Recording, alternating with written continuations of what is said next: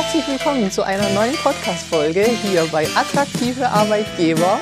Mein Name ist Maro Sideri und ich freue mich sehr, heute über ein sehr wichtiges Thema aus meiner Sicht zu sprechen, nämlich über die Zusammenarbeit zwischen Arbeitgeber und Betriebsrat.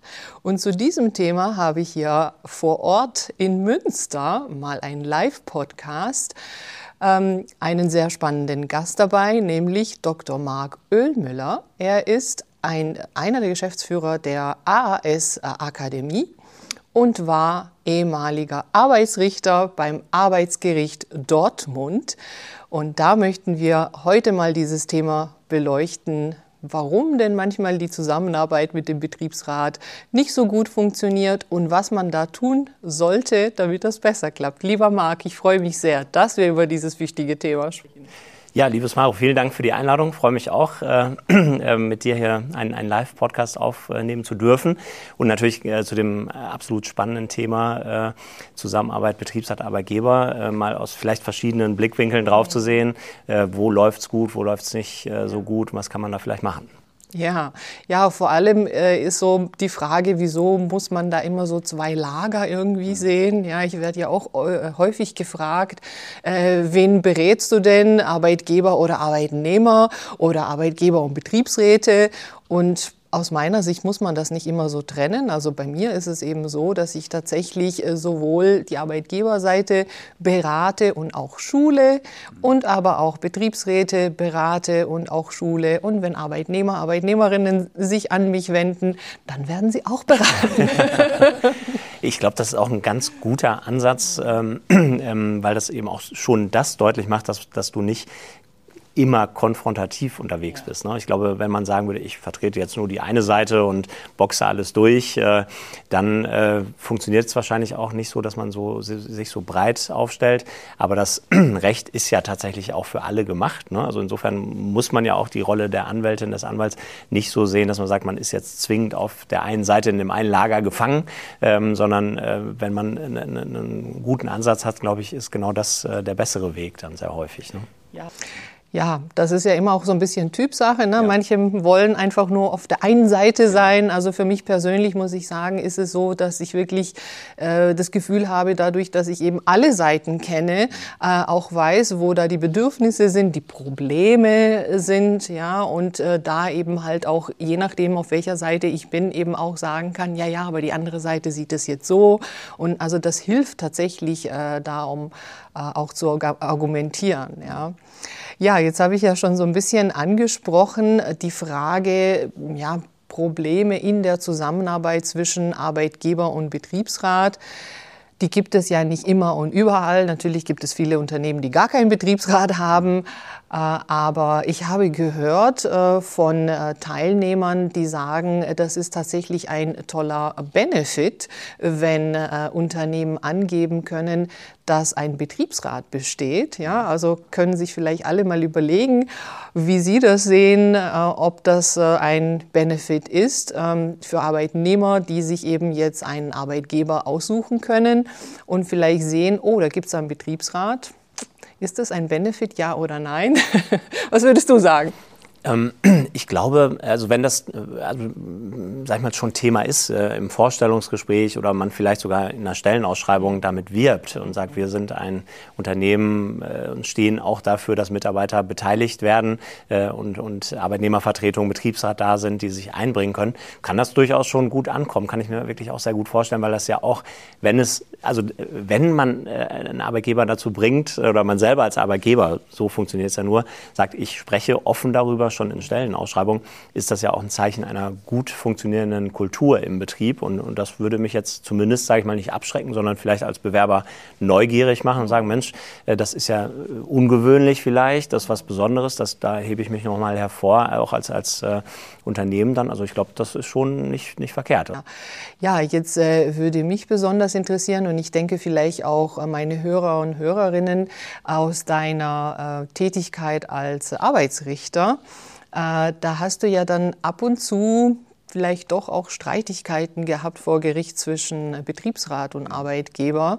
Und was würdest du denn sagen, kann man wahrscheinlich nicht verallgemeinern, aber ja, woran liegt es denn, dass man sich wirklich auch noch vor Gericht streiten muss?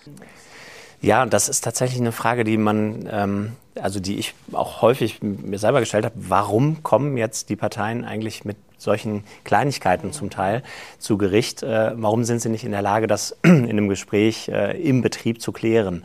Weil die meisten Fälle tatsächlich lassen sich im Betrieb auch klären, bin ich mir ganz sicher.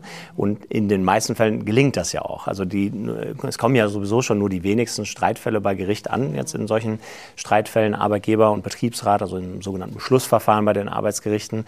Ähm, aber wenn es dann ankommt, äh, dann merkt man, es ist, wie man immer so sagt, dann ist das Kind in den Brunnen Brunnen gefallen. Also es ist häufig dann ja so, dass man sich über ein Thema streitet, aber man doch auch als Richter sehr schnell erkennt, das ist nur der Tropfen vielleicht, der das fast zum Überlaufen gebracht hat. Und in Wirklichkeit geht es vielleicht sogar um ganz andere Dinge im Hintergrund, aber die eine äh, oder andere Seite hat erkannt, ich kann jetzt diese Situation, äh, sag ich mal, für mich nutzen, also nicht ausnutzen, sondern nutzen äh, und sagen, hier äh, machen wir jetzt mal Stopp und, und äh, keinen Schritt weiter, jetzt muss es äh, zum Arbeitsgericht gehen.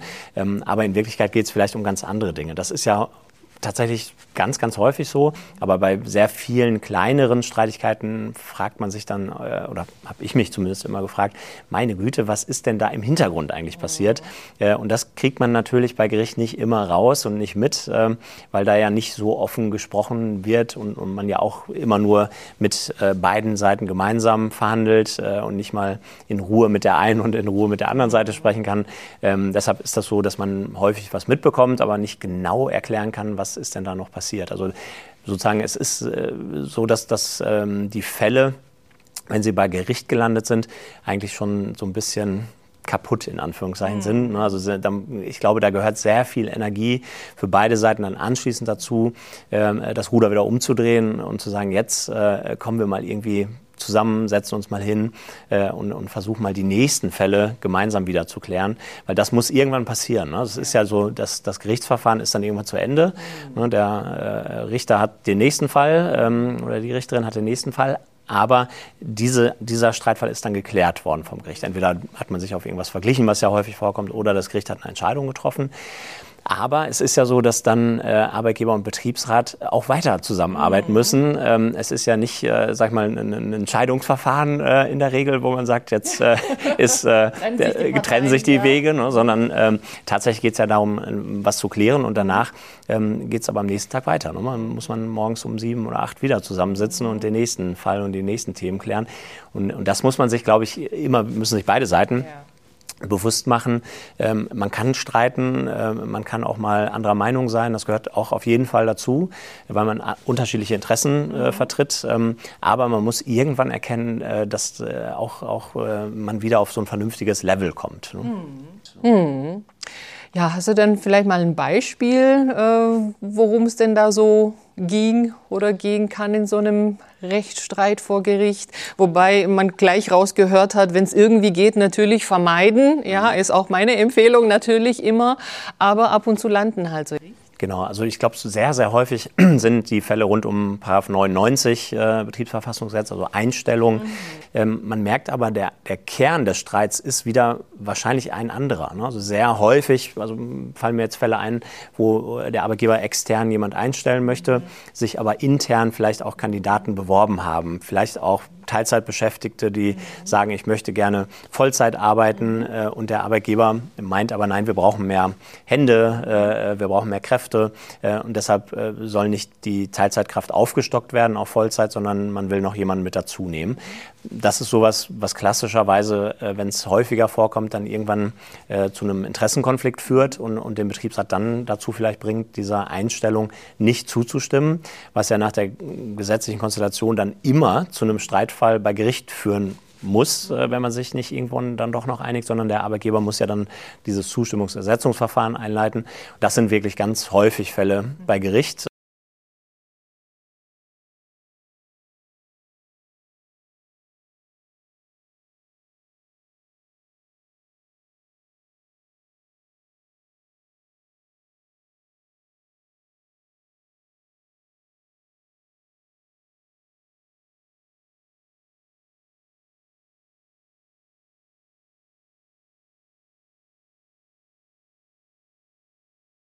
Ähm, was auch äh, häufig vorkommt, man hat Betriebsvereinbarungen abgeschlossen äh, zwischen Arbeitgeber und Betriebsrat äh, und äh, der Arbeitgeber vielleicht hält sich nicht äh, an, an, das, was drinsteht, was jetzt Arbeitszeiten eingeht, Personaleinsatzpläne, Dienstpläne. es hat sich vielleicht doch noch mal was geändert im Dienstplan, weil natürlich der ein oder andere krank wird und dann kommt es irgendwie zu einer Veränderung und der Arbeitgeber bespricht das aber nicht mit dem Betriebsrat und man hat vielleicht auch keine Regelung dazu finden können in, in der Betriebsvereinbarung.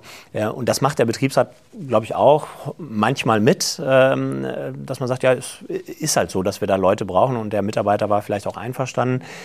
Ähm, so dass es nicht immer zu einem Streit kommt. Aber wenn das zu häufig vorkommt äh, und man merkt, eigentlich ist vielleicht auch zu wenig Personal da äh, aus Sicht des Betriebsrats, dann ist es auch da so, dass dann äh, häufig Verfahren eingeleitet werden, wo dem Arbeitgeber dann untersagt werden soll, äh, das und das nochmal zu machen, also nochmal gegen die Betriebsvereinbarung zu verstoßen. Und das Gericht soll dann den drohenden Zeigefinger ja, heben und sagen, wenn das nochmal passiert, dann musst du eine Strafe zahlen. Ähm, das ist ja äh, durchaus schon empfindlich, was dann auch gezahlt werden muss, zumindest im Wiederholungsfall oder wiederholten Wiederholungsfall vielleicht dann irgendwann.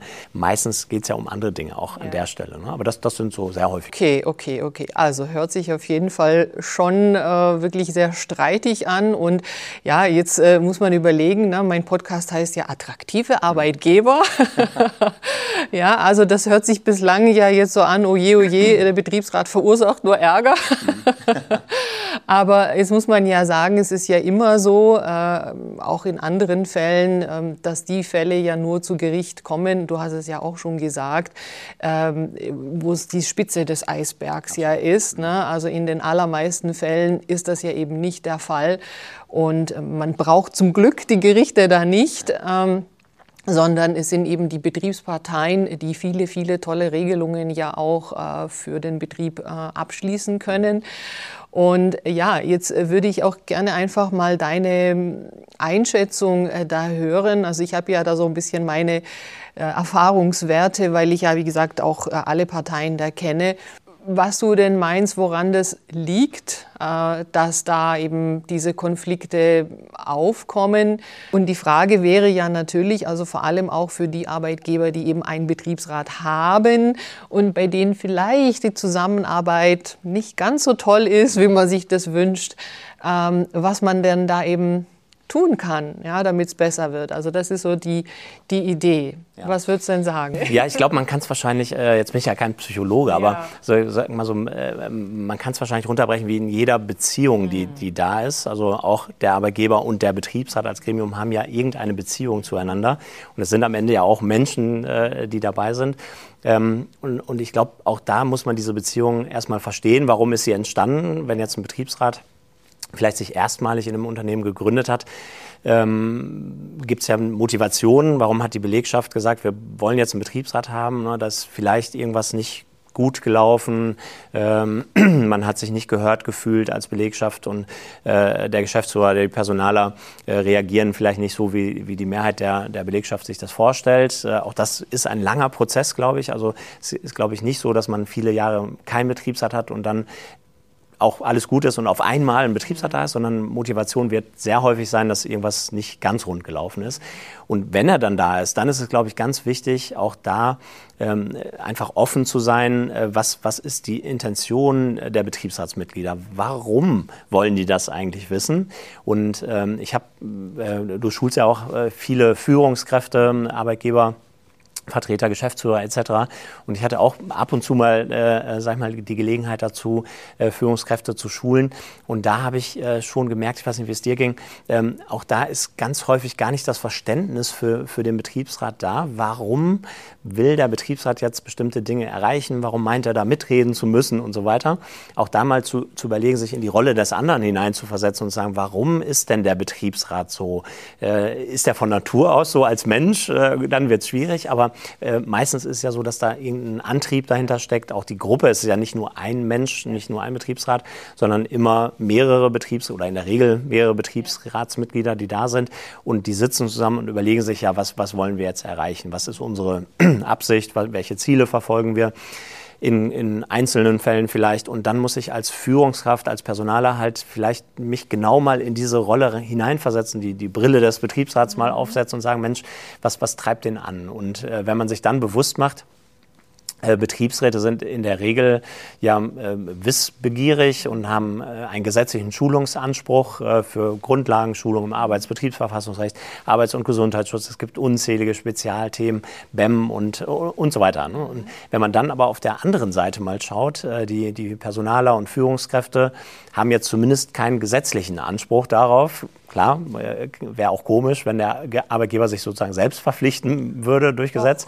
Der Betriebsrat ist dann vielleicht nach einer gewissen Ausbildungszeit und, und Schulzeit, Schulungszeit halt in einer sehr guten Situation, wenn er möchte und hat einen guten Wissensstand. Äh, und bei der Führungskraft, die halt vielleicht ganz andere Dinge äh, gelernt hat, natürlich ganz andere Dinge gelernt hat, auf, auch ganz andere Aufgaben hat, ähm, wird dann eben nicht das, das äh, so ganz klar, äh, sag mal, was, was will denn der Betriebsrat, weil ich mich als Führungskraft vielleicht damit aber auch noch nie beschäftigt ja, habe, ja. weil ich nicht weiß, was ist denn eigentlich das Betriebsverfassungsrecht ja. und was ist Arbeitsrecht eigentlich genau und, und was ist die Rolle des Betriebsrats. Und wenn man nur mal versucht, sich so ein bisschen in die Rolle des Betriebsrats hineinzudenken, ich glaube, dann kann man schon sehr häufig Streit vermeiden oder erstmal verstehen. Ne? Also warum kann es überhaupt so einen Konflikt geben? Und das ist, glaube ich, ganz elementar dafür, dass es nicht zu Konflikten kommt, die dauerhaft sind und gleichzeitig aber auch, glaube ich, sehr häufig der Auslöser für Konflikte. Ne? Absolut, absolut. Also ich sehe das genau so, wie du es jetzt eben auch beschrieben hast, dass ähm,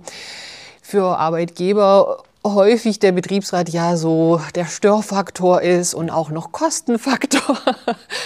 Ähm, aber halt eben nicht geschaut wird, ja, weshalb gibt es denn eben einen Betriebsrat? Ja? Ähm, was du sagst, also dass man halt gar nicht weiß, erstens, was sind die Motive oder Motivationen der einzelnen Betriebsratsmitglieder. Jetzt äh, ja vielleicht äh, für den einen oder anderen, der hier äh, zuhört und vielleicht äh, sich denkt, mit Betriebsräten habe ich noch nie was zu tun gehabt. Äh, ja, wovon hängt es denn ab? Also sind es jetzt drei Betriebsratsmitglieder oder sind es 13 äh, oder wie viele auch immer? Richtet sich halt nach der Betriebsgröße. Also je größer eben der Betrieb, desto mehr Betriebsratsmitglieder. Das ist alles natürlich gesetzlich geregelt. Und alle vier Jahre äh, finden eben äh, wieder Betriebsratswahlen statt, also weil die Amtszeit des Betriebsrats eben äh, vier Jahre beträgt. Und jede Betriebsratswahl ist aus meiner Sicht auch ähm, ein solcher Zeitpunkt, wo eben auch häufig so eine neue Zusammenstellung sich ergibt, weil vielleicht neue Kandidaten äh, sich aufstellen lassen. Übrigens, Führungskräfte können auch für den Betriebsrat kandidieren, solange sie keine leitenden Angestellten sind. Das macht häufig auch Sinn, weil da ist das Verständnis nämlich auch häufig äh, da. Das habe ich jetzt auch äh, in einer äh, Schulung nach der letzten Betriebsratswahl äh, festgestellt. Ähm, da war zum ersten Mal in einem Gremium waren zwei Führungskräfte äh, mit drin.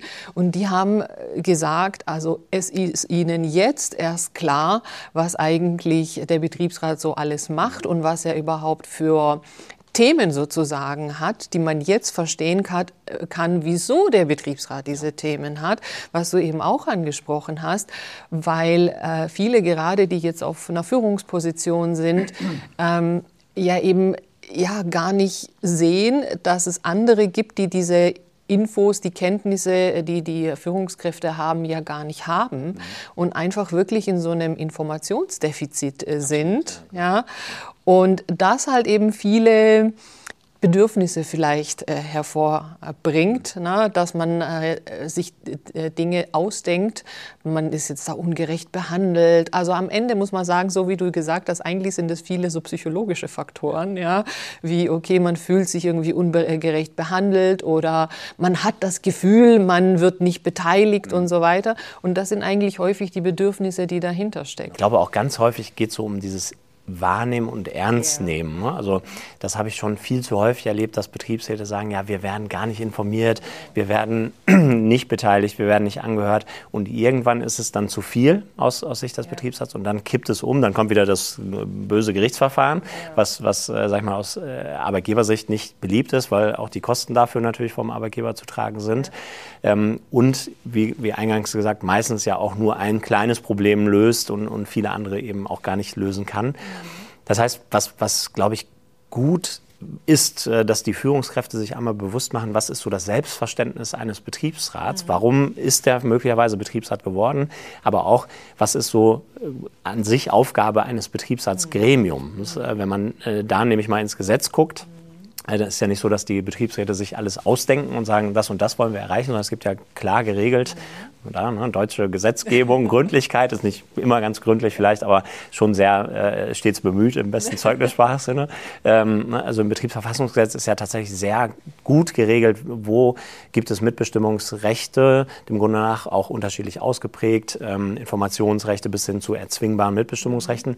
Aber über allem steht ja, stehen zwei Punkte, nämlich einmal die äh, vertrauensvolle Zusammenarbeit. Das ist ja schon immer die gesetzgeberische Idee gewesen, zu sagen, lieber Betriebsrat, lieber Arbeitgeber, ihr sollt im Sinne des Betriebes, ihr sollt im Sinne der Belegschaft zusammenarbeiten und zwar vertrauensvoll zusammenarbeiten. Deshalb, das ist sowas, was ja über allem schwebt äh, und gleichzeitig aber auch der klare Auftrag an den Betriebsrat in, in 80, wo drin steht, der Betriebsrat hat darüber zu wachen, dass der Arbeitgeber sich an Gesetze, Tarifverträge, Betriebsvereinbarungen, Unfallverhütungsvorschriften und so weiter und so weiter hält. Das heißt, der Betriebsrat, die Betriebsratsmitglieder lesen und lernen, deren Aufgabe ist es, den Arbeitgeber, sage ich mal, jetzt nicht im, äh, zu überwachen äh, bei, bei jeder Handlung, aber schon im Großen darauf zu achten, dass der Arbeitgeber sich eben an die Gesetze hält. Mhm. Das heißt, spricht der Betriebsrat etwas an, ähm, ist es, also und es ist tatsächlich vielleicht irgendwas schiefgelaufen, ist es ja zum einen schon gesetzgeberisch nicht oder also gesetzlich nicht richtig gewesen, dass was schiefgelaufen ist. Und zum anderen ist es aber eben auch die Aufgabe des Betriebsrats nach dem Betriebsverfassungsgesetz, genau das anzusprechen und den Finger in die Wunde zu legen. Ne? Und ja. zu sagen, hier, Thema Arbeits- und Gesundheitsschutz, äh, äh, da ist was äh, vielleicht nicht, nicht äh, gut. Wir haben keine Gefährdungsbeurteilung für psychische Belastungen gemacht und das müssen wir aber schon seit zehn Jahren eigentlich gehabt haben. Und es wäre doch gut, wenn wir es mal ansprechen ansprechen. Und dann kann man natürlich als Arbeitgeber reagieren und sagen, meine Güte, was die immer wollen vom mhm. Betriebsrat. Oder man sagt, Mensch, das stimmt, ist äh, eine Gesetz, gesetzliche Pflicht. Und ich weiß, der Betriebsrat macht das ja jetzt nicht, um uns zu ärgern, sondern das ist erstens sein Auftrag und zweitens eben auch das, das Selbstverständnis des Betriebsrats, sich eben um die Interessen auch der Belegschaft zu kümmern.